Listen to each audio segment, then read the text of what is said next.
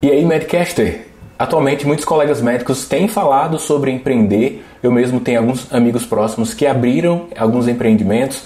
Um abriu uma cafeteria, outra uma franquia. E assim vai. Talvez você tenha algum amigo ou amiga da medicina que está empreendendo em outras áreas. Por isso, eu acho que esse tema de hoje aqui do Medcast vai gerar interesse para essas pessoas ou para quem tem alguma ideia, ou para quem não está pensando ainda nisso, pode ter, após o episódio de hoje, algumas ideias sobre empreender na medicina e fora da medicina.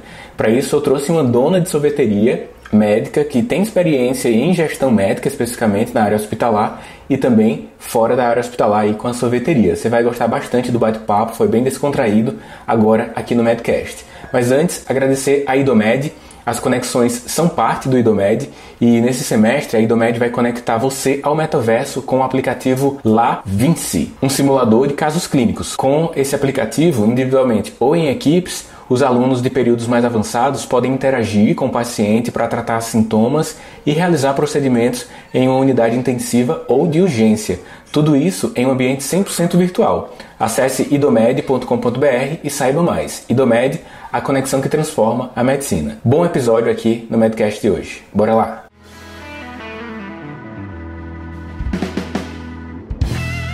E aí, amigos do Medcast, aqui Daniel Coriolano, sou o host do podcast e hoje estou com a Camila Paiva. Ela é médica também e nós vamos conversar sobre empreender na medicina, empreendedorismo na medicina. Primeiro eu quero conhecer quem é a Camila, de onde você vem, onde você está. Camila, obrigado pelo aceite ao convite de participar aqui do nosso episódio e quem é você? Ai, Daniel, que honra estar aqui com você, viu? Te agradeço imensamente o convite, primeiro, né? É, fazer parte desse, desse cast de médicos que estão fazendo o Medcast hoje, para mim é uma honra, tá? Obrigado pelo convite. Eu então, agradeço. Camila, quem é você? Então, Daniel, nós somos cearenses, né? Eu também, também sou cearense, também vim, uhum. Eh, fiz a Universidade Federal de Ceará, depois eu fui fazer é, residência de cardiologia na USP Ribeirão Preto. E depois eu vim para São Paulo, onde eu moro até hoje, e fiz terapia intensiva no Einstein. E durante toda a minha, a minha carreira, eu fui plantonista, depois diarista, depois fiz uma carreira de gestão dentro da medicina. Então eu fui para a área é, de gerência e diretoria comercial. Então aí eu já comecei a mudar um pouco a minha cabeça é, de médica, né, e passar para uma área de gestão, uma área de vendas, né, dentro da medicina, que é sempre um tabu para o médico, né? Como Sim, vender, isso, né? Dentro de um ambiente hospitalar. Dentro do ambiente hospitalar, isso. Eu era diretora comercial de uma empresa de prestação de serviços médicos. Então, nós montamos um grupo de médicos, tá? Isso, né, o CEO da empresa, há 25 anos atrás, montou um grupo de médicos, de intensivistas, e começou a oferecer esse serviço aos hospitais. Então, de montar equipes médicas, né, contratar médicos e montar uma empresa para fazer essa prestação de serviço. A gente sabe que a UTI é um, é um lugar sensível do hospital, né? tanto de grandes problemas que acontecem ali, né, de grandes é, é, é, um foco de atenção muito grande do hospital, tanto pela parte de receita, que é muito legal, né, a receita de UTI, é, tanto pela parte de problemas, mortalidade, infecções relacionadas a dispositivos, etc. Então, é, era uma área que a gente atuava. Então, essa empresa, quando eu saí, tinha 3 mil médicos, só para você ter uma ideia do tamanho da empresa. E aí, é, Lá nessa empresa, a gente foi, foi, ali que eu comecei, né, também a ter contato com o empreendedorismo dentro da medicina, tá? Mas antes disso, é, há 13 anos atrás, eu estava naquela vida de plantão, né? E eu decidi que aquela vida não era para mim, tá? Em 2006, eu estava acabando a residência, eu dei um plantão de 48 horas num grande hospital aqui em São Paulo e nesse plantão, aos 48 do segundo tempo, ali chegou um paciente obeso, mórbido, entubado, com o cuff na boca, quer dizer, estava estubado, né? E aí eu tive que reentubar o paciente, usar toda a minha expertise médica ali naquele momento, onde eu estava esgotada. Já estava 48 horas de plantão, já não aguentava mais. E aí eu me dei um insight de falar assim, cara, eu não quero essa vida para mim. Eu não quero viver de plantão em plantão. Eu não quero viver com uma malinha no carro, sem saber que dia que eu ia voltar para casa. Eu não queria não ter filhos, naquela época eu não tinha ainda, né? e eu não queria é, ficar dependente dessa vida de plantão. E aí, nessa mesma época, foi engraçado que eu tive um câncer de tireoide. Aí, Daniel, meu chão abriu e eu comecei a cair em queda livre ali, né? Falei, cara, eu tô vivendo uma vida que eu não quero, apesar de amar terapia intensiva, né? Eu amo paciente grave. Se você me colocar dentro de uma ambulância, eu vou ficar, vou pinto no lixo, Mas eu também entendo que, é, apesar de eu amar essa adrenalina da emergência, isso eu não consegui levar essa vida durante muitos anos. Eu não ia conseguir. E aí, desse câncer de tireoide, eu operei e tudo mais, e na convalescência, ali no pós-operatório, em casa, eu li um livro, né, que é o livro Pai Rico, Pai Pobre. Acho que os nossos colegas aqui, quem não leu ainda, por favor, leia, porque é uma leitura obrigatória, é tipo Harrison, né? Ou Cécio, tá no mesmo patamar ali, é uma leitura obrigatória para nós. Porque é aquele livro. Ou os resumos, né? Ou os resumos daquela pessoa da sua turma que faz os resumos. Que você lê Aquele ca... Aquela xerox do caderno. Tem xerox de caderno ainda hoje, Daniel? Acho que na nossa época Rapaz, tinha. Acho que tem. Deve ter. Ou foto dos slides. Foto dos slides. Na, minha, na nossa época era xerox de caderno. É. Porque aí... você tem que ler de ponta a ponta, né? Assim, o Pai Rico e Pai Pobre é um consolidado de outras referências, outras literaturas, que ele fez uma curadoria excepcional ali, que faz uma entrega de vários temas para você acordar para a vida, né? Então ele conseguiu esse sucesso com, a, com, a, com vocês, Camila. E aí, aí você leu aí? Não, é que ali que eu li, eu falei assim, cara, é possível. Existe uma chance, existe uma saída para aquilo. Porque pensa, quando a gente acaba a residência, que a gente cai no mercado de trabalho, que a gente vê que não é aquilo que a gente sempre sonhou, que tem tudo são flores, que não é só ficar sentado esperando com o, perninha, o bracinho cruzado e o paciente vai chegar para se consultar com você, né? No caso de especialidades clínicas. Ou então que você vai ter uma vida de intensivista, que você vai trabalhar seis horas por dia, que vai ser lindo, e que você vai nos fins de semana viajar com a sua família. Não é assim que funciona, né? É, a gente começa a ver que o mercado de trabalho é leonino, é, é, você precisa, às vezes, de uma dedicação maior do que você está esperando para conseguir os ganhos que você vislumbra, né? E uhum. cada vez mais o mercado de trabalho mais é, restrito para nós, né? Com mais de 500 mil médicos no Brasil, com acho que 30 mil médicos aí entrando no mercado de trabalho a cada ano, e a gente tendo que buscar é, diferenciação para sair é. do mar vermelho de médicos que a gente se encontra hoje. Né? E o, o mundo, né, como um todo, não aceita mais amadores. Você tem que fazer grandes entregas para a sociedade para ter a, o retorno, que são Total. vários, e o financeiro. Né? Um dos elementos iniciais ali é a evolução do patrimônio intelectual. A gente consegue isso durante a graduação médica, a residência, adquirir competências que dizem respeito a resoluções de, de, de problemas de saúde. Mas aí, ao ler o livro Pai Rico e Pai Pobre, houve um desenvolvimento adicional. Se a gente for colocar num subtópico aí desse, desse enriquecimento intelectual que você teve, foi uma nova forma de ver, uma nova mentalidade que estava sendo ali a gênese, né? Total. E sobre, sobre esse, esse momento tem sua relevância, né? Alguns, eu, eu, uma vez eu fiz uma palestra ali para a Universidade de Fortaleza sobre empreendedorismo e saúde. Aí, na hora, vem algumas ideias, você vai acumulando, e eu coloquei na situação que eu tinha preconceito, Camila, de uma área da livraria de autoajuda, desenvolvimento humano.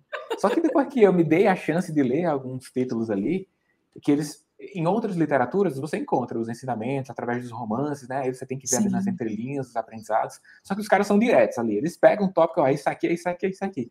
E, e foi importante para uma fase da minha vida ter essa a, acesso ao texto direto. E é o que tem, né? Em muitas literaturas de negócio, depois foi para literatura de negócios. Mas o que é que você tem, Camila, sobre a mentalidade que você passou por todo o processo, nesse desenvolvimento inicial, culminando em alguns pontos de empreendedorismo que eu vou perguntar aqui para você. Mas quero que você explore um pouquinho mais, já que você, você é a pessoa transformada, sobre esse papel do desenvolvimento, de novos hum. olhares, da mentalidade, em algum Sim. momento que, que a, as coisas ficam desconfortáveis e você nasce para novas perspectivas. É, é, eu acho interessante isso, né? Que é, é a nossa capacidade de se reinventar, né? Da gente não se acomodar com o que nos é dado. Porque a gente pensa assim, olha, é, a gente fica na síndrome do já aqui, né? Já que eu tô, fiz residência terapia intensiva, vou dar plantão. Não é isso? Já que eu não gosto de cardiologia de consultório, não vou abrir consultório. Porque eu tinha residência de cardiologia, mas eu não queria ir para o consultório, eu queria ir para paciente grave. Então, é, é, é você olhar para a tua vida no momento que ela está hoje e sempre fazer essas reflexões, né? Então, pelo menos uma vez por ano, uma vez a cada seis meses, eu sempre faço hoje, né? Depois de 20 anos, né, 14 anos, essa reflexão sobre é, é, isso que eu quero estar fazendo hoje. Né? Então, na época, eu tive essa corrida de falar assim, cara, é, não é isso que eu quero para minha vida. E o câncer me deu o gatilho da urgência, de dizer assim, cara, eu preciso fazer algo para mim. Aquele paciente foi, foi simbólico para uma rotina de trabalho e uma situação de saúde sua também foi um estopim para Exatamente. E acumula, acumula, né, junto a essas outras perspectivas. E, e o que você fez com todo esse desconforto? Daniel, aquele paciente eu não esqueço nunca dele. E ele volta nos meus sonhos de vez em quando. E quando eu acho que eu tô no caminho errado, ele volta para mim, né? Ele sobreviveu depois, tá? Mas foi muito, foi muito emblemático para mim. E aí, eu li esse livro e falei assim, cara, eu preciso fazer alguma coisa. Eu quero mudar. E aí, eu era casada na época com uma outra pessoa e o avô desse meu ex-marido tinha umas receitas de sorvete. E aí, a gente conversando um dia à noite em casa, cansada do plantão e tal. Falou, cara, por que, que a gente não monta uma sorveteria? E aí, aquilo me deu um, um, um, estalo na cabeça. Falou, cara, é isso. É isso. Por quê? Porque, voltando para a mentalidade, né? No livro, ele nos ensina que você está vendendo a sua hora de trabalho quando você é empregado, quando você é CLT, quando você tem registro na carteira de trabalho, né? Então você está vendendo sua hora de trabalho. E quando você está vendendo sua hora de trabalho, você tem é um balizador da tua hora de trabalho, que é o mercado. Então hoje o mercado médico está pagando quanto a hora? Vamos lá, aqui em São Paulo, 120, 130 reais a hora, na melhor das hipóteses, né? Então, não sei em Fortaleza como está isso em outros lugares do país, mas deve estar tá mais ou menos a mesma coisa. E se você fizer uma conta, se você trabalhar 12 horas por dia, 30 dias por semana ou 30 dias por mês, você vai ter um teto de ganhos. Então eu olhei assim e falei, cara, eu não quero ter um teto de ganhos. E eu não quero que alguém determine quando vale minha hora de trabalho. Eu posso determinar quanto vale minha hora de trabalho. E aí foi que eu resolvi entrar no mundo do empreendedorismo, porque eu vislumbrei essa possibilidade.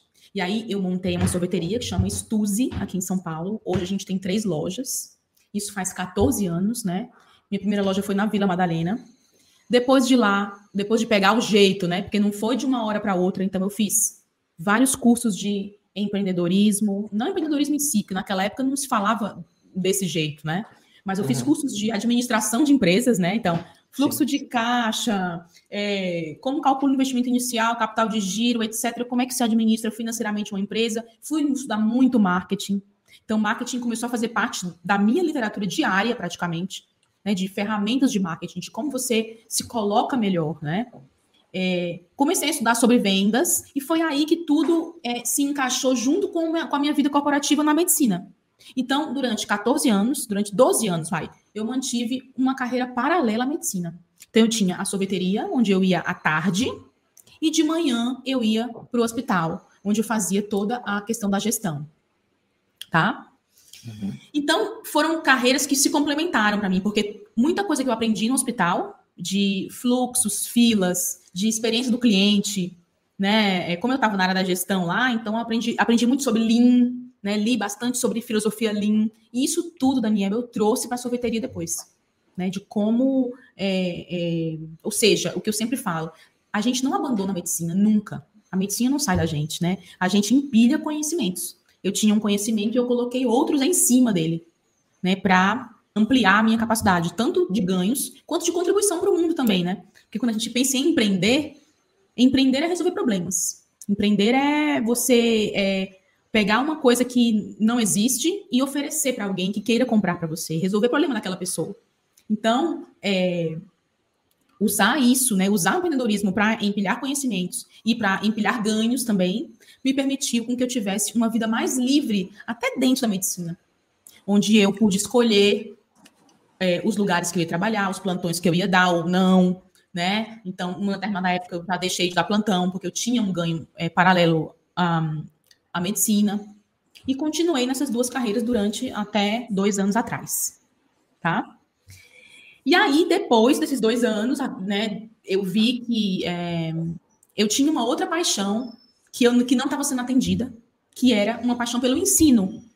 Ou seja, lá nessa empresa, eu, como diretora, comecei a mentorar outros médicos, outros médicos para liderança. Então, eu comecei nessa área de mentoria com liderança médica. E aí, ao estar com aqueles líderes, fazendo mentoria com eles, eu notei que aquela era a parte mais legal do meu dia. Era a, a hora que eu mais gostava de estar lá, era quando eu estava mentorando médicos. Quando você terminava uma mentoria saía com mais energia quando entrava. Essa é, Total, é o principal marcador, né? É. Você quer fazer aquilo muito tempo. E então quer dizer que você foi contaminada, entre aspas, pela mosquinha do, da educação, né? Que é compartilhamento Total. da educação. Total. E, e, e, e aí, dessa fase, né, eu comecei a fazer formações em desenvolvimento humano. Então, eu comecei a fazer formações em coaching, em mentoring. Então, hoje eu sou Master Coach, é, é, já fiz sete formações. Hoje eu estudo sobre desenvolvimento humano, fiz cursos de PNL, fiz cursos com Tony Robbins. Quer dizer, eu me aprofundei em entender como se faz um desenvolvimento humano. E aí, pensando, né, Daniel, você está falando isso, que eu fui picada pelo bichinho da educação, e o nosso passado deixa pistas, né? Sabe que a brincadeira que eu mais gostava quando eu era criança era é. professora. era ensinar. Professora, juntava os meninos, então os cachorrinhos. Total. Não, colocava ensinava bonecas, as bonecas.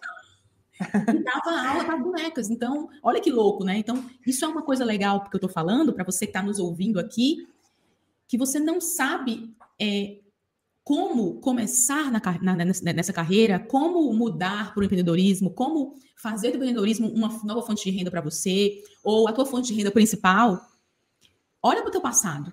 O teu passado deixa pistas, né, sobre o que você gosta de fazer, o que você gostava na infância, com certeza é, é a sua essência, é o que você é. vai gostar de fazer hoje, né? E aí, Daniel, com esse olhar, eu pedi desligamento do mundo corporativo. Então, eu era sócio da empresa, pedi para. vendi minhas cotas e montei uma nova empresa, que é a CP antes... Treinamento e Desenvolvimento. Pronto, antes de entrar nesse ponto aí, né, sobre as conexões, é, tudo se conecta. Eu achei muito interessante quando você falou sobre o empilhamento, porque tudo é relevante. Acho que é uma limitação de muitos que estão nessa fase de reinvenção de carreira. É assim, ah, vou abandonar tudo que eu fiz agora para seguir aqui do zero. Assim, não existe do zero. Ao meu Total. ver, não existe do zero. Tudo se conecta. Tem um, uma palestra para uma turma que o Steve Jobs co coloca e um dos pontos essenciais é que ele diz que tudo se conectou, né? Conectando os pontos. Ele viu, olhando para trás, que tudo foi importante. Camila, quando eu chegava em casa, lá com uns 9, 10 anos, minha mãe fazia maçã do amor para eu vender na calçada. Eu vendia maçã do amor na calçada, 10 anos. Eu, eu, gostava muito, assim, eu sentia que eu podia é, entregar uma coisa que fazia a felicidade das crianças ali onde eu morava, né, na rua onde eu morava, no conjunto habitacional. E me dava tanto prazer aquela interação social proporcionada pelo empreendedorismo mirim, né? E você falou que fazia isso na, na infância também. olha se se conecta porque nós somos empreendedores. Você está em um ponto de um dos elementos que você empreende, já perguntar o que é. E eu estou aqui na clínica também, um ponto de empreendedorismo em saúde, e se conecta bastante. E é o que está baseado na andragogia, né? O que é a aprendizagem do adulto. É quando você pega um conhecimento significativo e acumula mais competência nele. Então, na graduação médica, você adquiriu algumas competências baseadas nos competências lá do cursinho, terceiro ano. A residência já foi baseada na sua graduação. Quando você atua na medicina intensiva no, no campo do empreender, foi importante ser médica, né? Para gerenciar outros médicos. Não, foi, e foi agora, fundamental, né? Foi fundamental. Porque assim, a formação médica é muito sobre pessoas. Você entende muito sobre pessoas. Aquela semiologia não é por, por acaso, né? Se, se o paciente entra na nossa sala, nós já temos uma interpretação. Serve muito bem essa interpretação das expressões, é, é. Né? da comunicação não verbal. E você já refletiu também que nós médicos a gente foi treinado para identificar os problemas, né? Sim, é verdade. isso é um viés empreendedor. Isso é um viés empreendedor. Você não vai conseguir empreender se você não conseguir identificar o problema do outro. E Pronto, sobre resolver... mentalidade. Massa, muito bom ter dito isso, porque assim, nós somos craques, ok, em identificar problemas. No entanto, nós não nós temos bloqueio de utilizar a nossa profissão para ter bons honorários, para avançar sobre isso, para se comunicar melhor, por exemplo, o marketing que você citou, para falar sobre venda, né, uma equipe de fechamento de tratamentos, por exemplo, na sua clínica, você não passa o orçamento, você terceiriza isso. Sim. Não estou dizendo que é bom ou ruim, mas acontece por vezes. É, você quer colocar, você limitação. quer aqui no podcast? É. A gente vai falar é. sobre médico falando de dinheiro, né? Pois é. é, aí fica aquele bloqueio total. Mas aí você se desbloqueou com seus processos de desenvolvimento, livros, cursos, essas formações que muitas vezes é visto com um olhar torto de alguns colegas, mas que, ao meu ver, é muito importante, né? Você se permitir frequentar novos ambientes, permitir que você troque o óculos para novas enxergar novas coisas.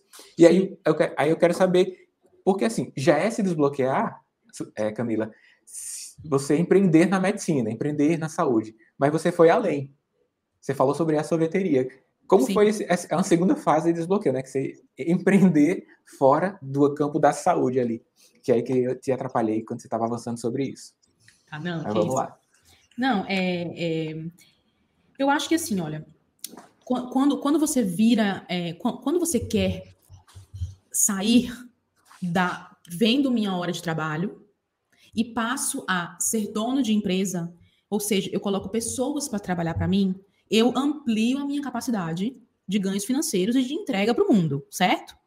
Então, o que eu o, o, o, que estava me agoniando naquela época era exatamente ser, ser limitada pelo mercado, que determinava o valor da minha hora de trabalho, e pela minha capacidade de gerar recursos, né? Por eu ser uma só. Então eu pensei assim, cara, eu preciso multiplicar isso, porque eu quero ter um futuro mais tranquilo, porque eu quero ter é, é, uma liberdade que eu não tenho hoje, né, dentro da medicina. E eu não quero largar a medicina, na época eu não queria. Então, foi fundamental para mim é, entender que todo empreendedor tem três partes dentro dele, né? Tem a parte técnica, a parte administradora e a parte empresária, empreendedora. Então, para um médico, quando ele já tem a parte técnica, ou seja, ele já entende de pneumologia, ele já entende de otorrinolaringologia, a parte técnica está resolvida né? Parte técnica do produto que ele vende, que é a consulta uhum. médica, o conhecimento dele, né? Mas o médico precisa desenvolver outras duas partes, que é a parte administradora, que é exatamente você olhar para os números, olhar para o passado, o que, que aconteceu, quanto foi o aluguel, a conta de água, a conta de luz, quantas é, consultas eu atendi, quantos serviços eu prestei em medicina, quantos procedimentos eu fiz, e é, avaliar se aquilo ali para de pé, se aquilo ali é uma empresa mesmo, né? Porque a empresa precisa dar lucro, Qualquer empresa precisa dar lucro, essa é a finalidade dela, né? Ou seja, que o seus, a sua receita seja maior do que seus gastos, né? E é, é, o médico precisa olhar para isso tudo. Só que ele não quer olhar para isso. Né? Ele quer continuar no técnico. Por quê? Porque o técnico é o quentinho dele. Ele quer voltar para o quentinho. Qual é o quentinho do médico? A consulta. Qual é o quentinho do médico? É cirurgião. É o centro cirúrgico. Né? É o que ele mais sabe fazer de melhor. Então você imagina eu, que não tinha técnica, questão técnica nenhuma para aprender a fazer sorvete. Eu não tinha. E eu falei assim, cara, está muito distante de mim. Como é que eu vou fazer isso? E aí começa a habilidade empreendedora, que é o quê? A pessoa que é cara de pau. a pessoa que conversa com pessoas, que lidera, exatamente, mas que eu fui buscar inicialmente essa informação. Então, eu fui conversar com. Eu, eu, eu visitei várias sorveterias, Sentei lá no balcão, conversei com a atendente. Ah, qual sorvete que mais sai aqui? Ah, é esse. Ah, então como é que faz esse sorvete, hein? Sim, bem, né? Ah, como é que faz? Ah, não, já vem pronto, não sei da onde. Ou não, ah, não, você pega um líquido, mistura com isso, mistura com aquilo. E eu fui entendendo. Ah, é, é. Como é que é o nome dessa, desse fornecedor? Anotei. Nome do fornecedor. Peguei o telefone liguei fornecedor. Olha, meu nome é Camila, eu, tô, eu quero montar uma sorveteria, não sei por onde começar. Não, vou aí te visitar. Veio o fornecedor, que me abriu as portas do mundo, Daniel. É. Aí ele me disse como é que tinha que fazer, aonde eu ia fazer um curso, quanto, ou seja, ele, ele é o fornecedor, ele tá. Fornecedor ele tá... consultor. Exatamente. E, Mas é, esse cara aí já é destacado, já é destacado na profissão dele. Porque Total. o papel dele é tirar nota, tirar pedido e mandar, né? É. Ou seja, ele já te ensinou a empreender também. Pois é, existe um negócio em vendas que poucas pessoas conhecem, que você deve conhecer, já que você está falando esse nome, que é, são as vendas consultivas. Né? O que é a técnica de venda consultiva? É você não só dar o peixe, mas você ensinar o cara a pescar também. Porque imagina, Daniel, até hoje esse cara é nosso fornecedor. Depois de 14 anos, de tão grato, né? De tão claro, o produto dele é bom? É bom, né? Se não fosse bom, o preço não fosse bom, etc. Beleza, mas ele nos ajudou a tirar do zero um negócio que a gente nunca imaginava como é que ia ser. E aí, a partir dele, Daniel, eu fui para Itália, passei uma semana na Itália aprendendo a fazer sorvete. E daí voltei, comprei a máquina certa, comprei os produtos dele e comecei. Né? E, aí... quanto acelera, né? Conversar com quem sabe o negócio. Ou seja, você fez uma mentoria também, pegando ali. Eu sei que foi consultoria, né? Mas também tá, tem um quê de mentoria, o cara tem um know-how danado ali em, inteligência de mercado, fornecendo para várias outras sorveterias. É o que você faz também, né? É o que você acelera. Isso, Aí você vê. É o... que eu faço, exatamente. Que é, que é exatamente é, hoje é fazer mentorias com médicos que querem acelerar os seus resultados nos seus negócios, né? Então, eu tenho uma carreira que não tá legal, é um mentoring de carreira. Mas eu tenho um negócio onde eu quero desenvolver e acelerar esse crescimento, eu faço mentorias de negócio também hoje com médicos, né? Pensando nessa questão de aceleração mesmo. Uhum. E, e, aí foi indo, né, Daniel? Abrimos a primeira loja, aí dois anos depois abrimos a segunda. Quando terminar aqui essa gravação, eu, eu, vou passar na sorveteria, o jeito que você tá falando, tá falando aí. Venha! Mas eu tô em Fortaleza, então dizendo eu vou ter que ah, passar ah, é, em outra aqui. Mas é, aí você abriu. Você abriu um, abriu outra.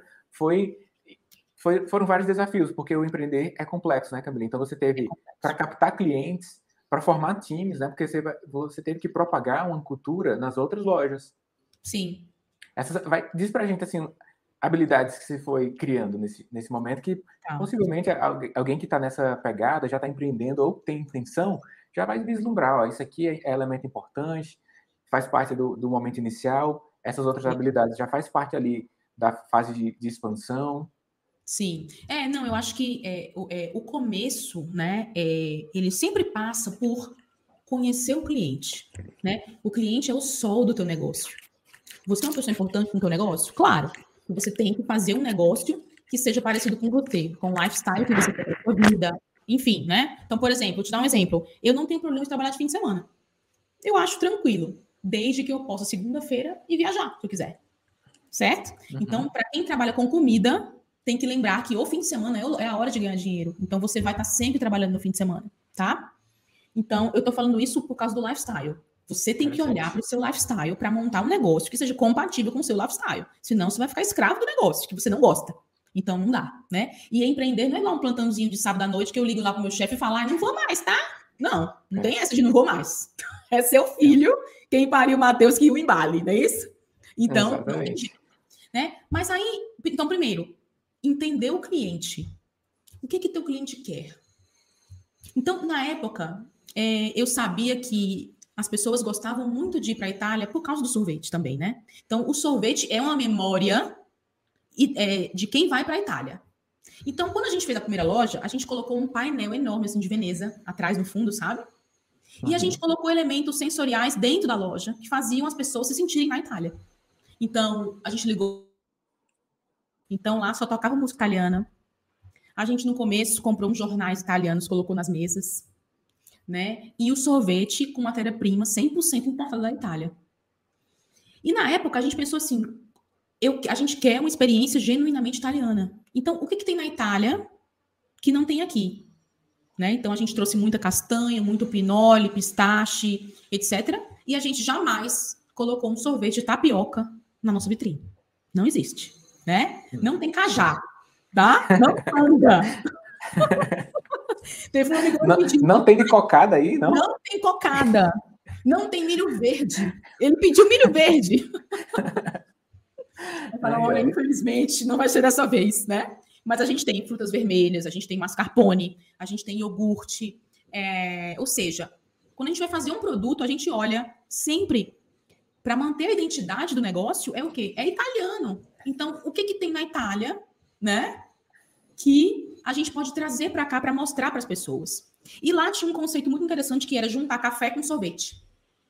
Então, café também é uma paixão para mim. Então, eu fui aqui em São Paulo, fiz um curso de barista e sou barista, tá, Daniel? Então, quando você vier aqui em São Paulo, eu vou ter o maior prazer do mundo em tirar um café para você, feito por uma médica. Que prazer que terei. Tá? É, e aí eu descobri uma das minhas grandes paixões, era café. Eu sou louca por café.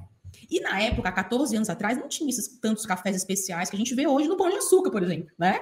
Uhum. É, não tinha isso. Então eu comecei a estudar sobre cafés, comecei a ver que a maioria dos cafés brasileiros são importados, né? aliás, são exportados, e aí os caras lá torram e devolvem para a gente por quatro vezes o preço. Só que o grão é brasileiro. Então, uhum. ou seja, a gente não consome o que é de mais precioso que a gente tem no Brasil, que é café, Hoje não, hoje a coisa já mudou, enfim, é, é, hoje já se fala em cafés especiais com muito mais facilidade, né? Mas você entende, ó, eu comecei a me apaixonar por esse mundo. E a paixão é uma das habilidades que o empreendedor tem que desenvolver, né? Então, falando do cliente, foi isso que a gente fez, ou seja, toda uma experiência do cliente para que ele se sentisse realmente na Itália e entendendo que era isso que ele queria. Ele queria ter aquele sabor que ele teve quando ele foi lá na Itália, numa sorveteriazinha de portinha de bairro lá. E aí a gente trouxe. E, e esse enredo, essa história, se for colocado, acredito que você coloca isso para os clientes, rapaz, conexão em alto nível e Sim. fidedignidade aí na, na relação comercial. Porque é muito importante, né, Camila? O enredo, essa conexão com o seu público, com o seu cliente. Inclusive, nós nem utilizamos esse termo na medicina muitas vezes, é Sim. o paciente mesmo, né? Sim. Em virtude da nossa formação. Eu conversei, Camila, com o Thales Gomes, ele que fundou a EasyTax, percorreu vários países, e aí eu comentei com ele, é um dos episódios aqui do Medcast, que a gente tinha essa, essa barreira de tratar a nossa profissão com um aspecto também de, de mercado.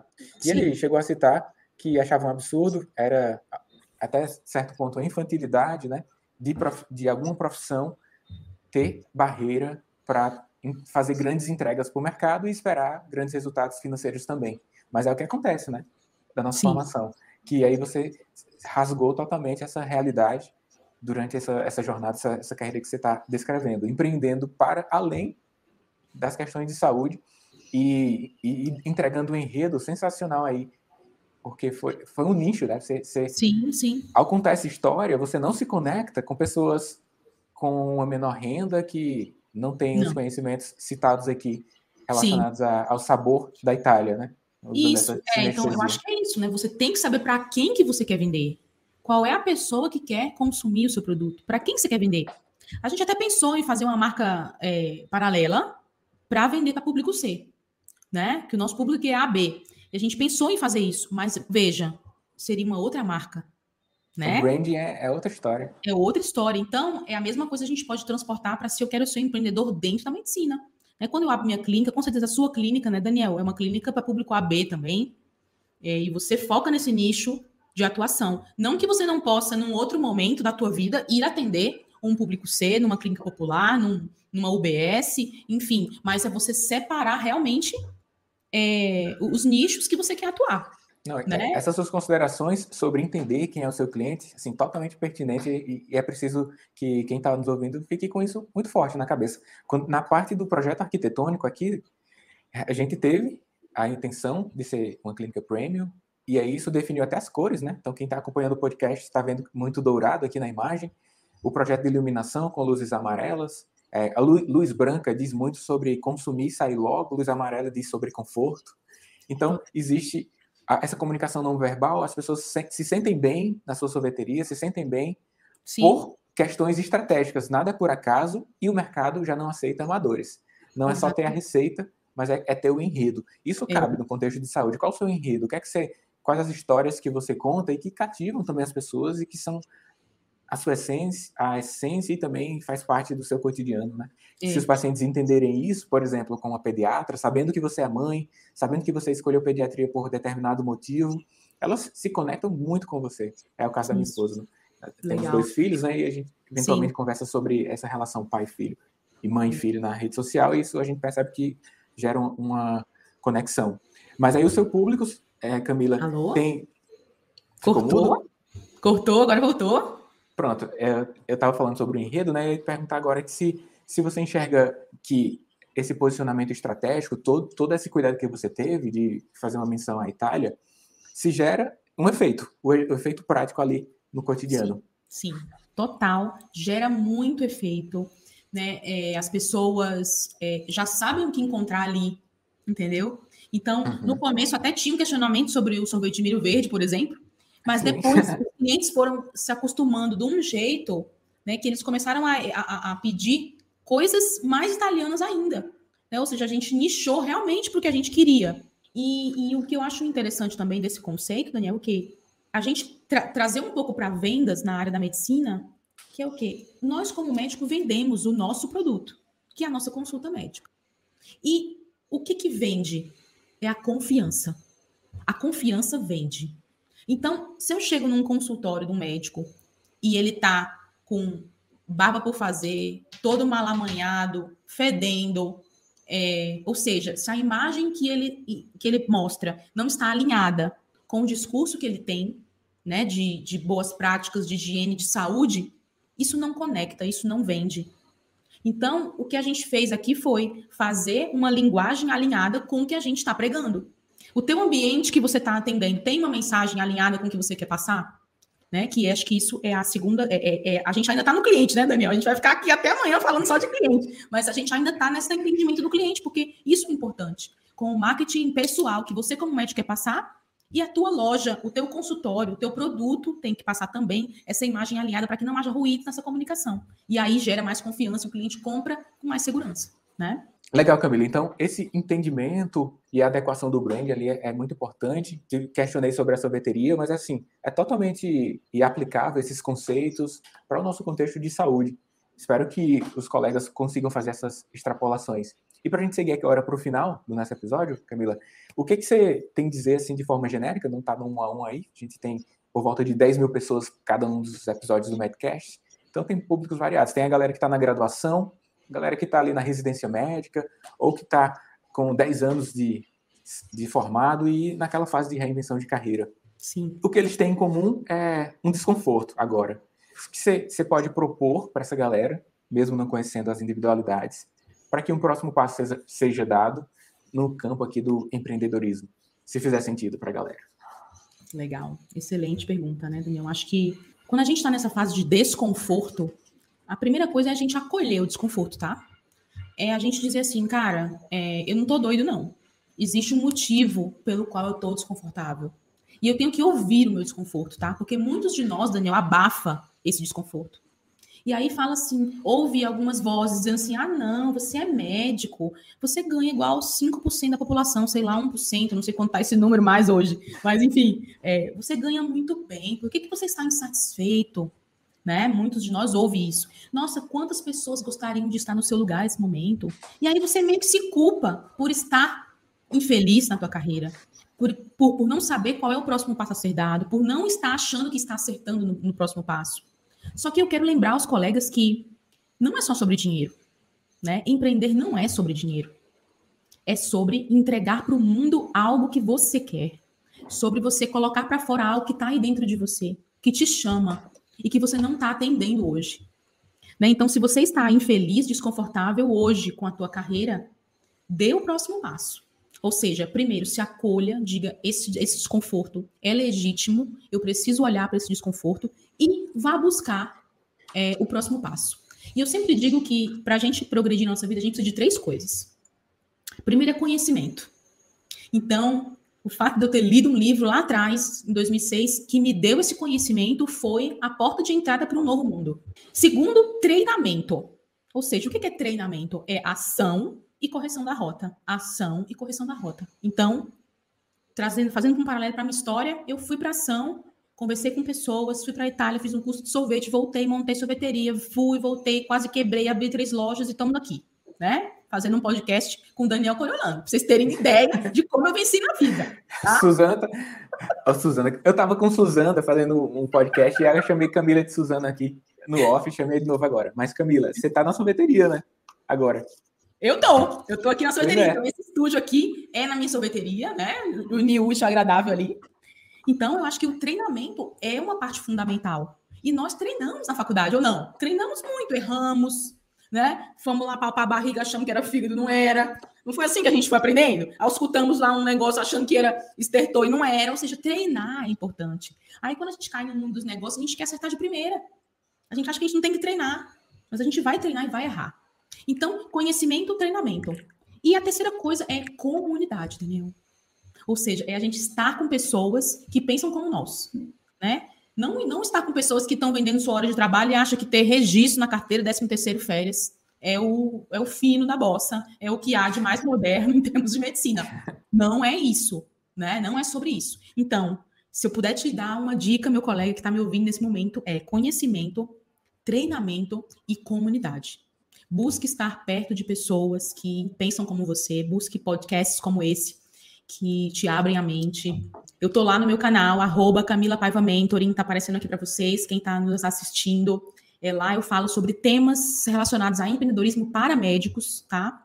Eu tenho um curso que chama Programa Médico de Negócios, que é um curso que ensina médicos a empreender, que de vez em quando a gente abre vagas lá. Então, se você estiver por lá e quiser aprender um pouco mais sobre esse mundo do empreendedorismo, seja dentro ou fora da medicina, eu tô lá para te ajudar, tá? Então já, já vai agora, já vai agora lá na Camila, arroba Camila Paiva, underline, mentoring. agradece, diz o, dá o feedback, né, dos insights que surgiram aqui durante ouvir a história da Camila. Camila, eu agradeço muito você ter participado aqui, foi muito bacana, bate-papo bem leve, descontraído, e é assim mesmo que eu gosto que o Medcast seja. Aos colegas que estão acompanhando o episódio, pega o link, joga lá no grupo do WhatsApp da turma, turma de trabalho, graduação, da residência. Acredito que você, com essa atitude, poderá ajudar a propagar esses conhecimentos. Aos poucos, nós vamos dando a nossa contribuição para o desenvolvimento da medicina como um todo, e com isso, há uma cadeia positiva para trazer benefícios para todos, né? E isso combina também para os pacientes. Médicos mais tranquilos nos seus atendimentos, têm melhores raciocínios clínicos, conseguem implementar melhores condutas. E se não quiser ser mais médico, muda também. Então, tá tudo certo. Estamos num momento de grandes possibilidades de empreender, de viver, aproveitar a vida e contribuir para a sociedade. Como todo empreendedorismo é uma ferramenta importante para isso. Com lucratividade, com desbloqueio, sabendo vender, sabendo fazer grandes entregas. Então, valeu, Camila. A gente Muito se encontra obrigada, próximas oportunidades. Se você quiser deixar alguma mensagem final agora, você pode deixar, senão a gente finaliza. Diga aí. A minha mensagem final é essa aqui, ó. Empreender é o único caminho, gente. Único. Então, esperamos vocês lá no, no Instagram. Chama lá no direct, vai ser ótimo ter esse contato aqui pós episódio. É muito interessante, já que não temos uma plateia, não é nada ao vivo aqui presencial, né? Esse contato que alguns, aquelas pessoas mais proativas decidem ir lá e falar com a gente é ótimo, né, Camila? É Total, eu quero receber todo mundo lá. Eu pois respondo é. direct, viu, gente? A gente responde. Pois é, muito bom essa interação, é a motivação, é a gasolina aqui do, do fogo necessário para manter. Então, valeu, galera. A gente se encontra em próximos episódios. Forte abraço, até breve. Tchau, tchau. Mas antes, agradecer a Idomed.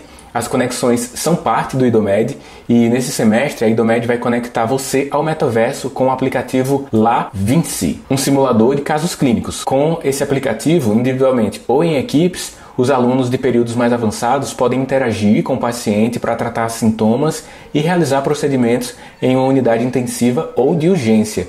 Tudo isso em um ambiente 100% virtual. Acesse idomed.com.br e saiba mais. Idomed, a conexão que transforma a medicina.